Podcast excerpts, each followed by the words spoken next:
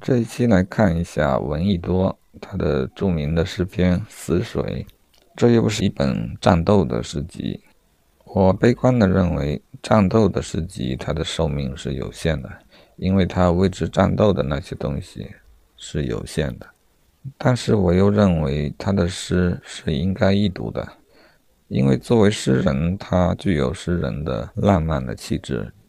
作为战斗诗人，他同时又有一个战士的勇敢和责任感，这样的结合是应该为我们所尊重的。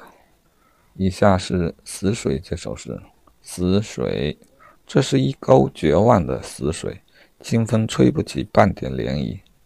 这里用的是“连轮”这个词，大致就是涟漪的意思。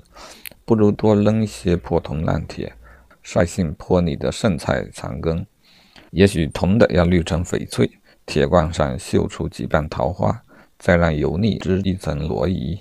霉菌给它蒸出些云霞，让死水搅成一沟绿酒，飘满了珍珠似的白沫。小猪们笑声变成大猪，又被偷酒的花纹咬破。那么一沟绝望的死水，也就夸得上几分鲜明。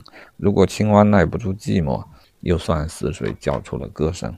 这是一沟绝望的死水，这里断不是美的所在，不如让给丑恶来开垦，看它造出个什么世界。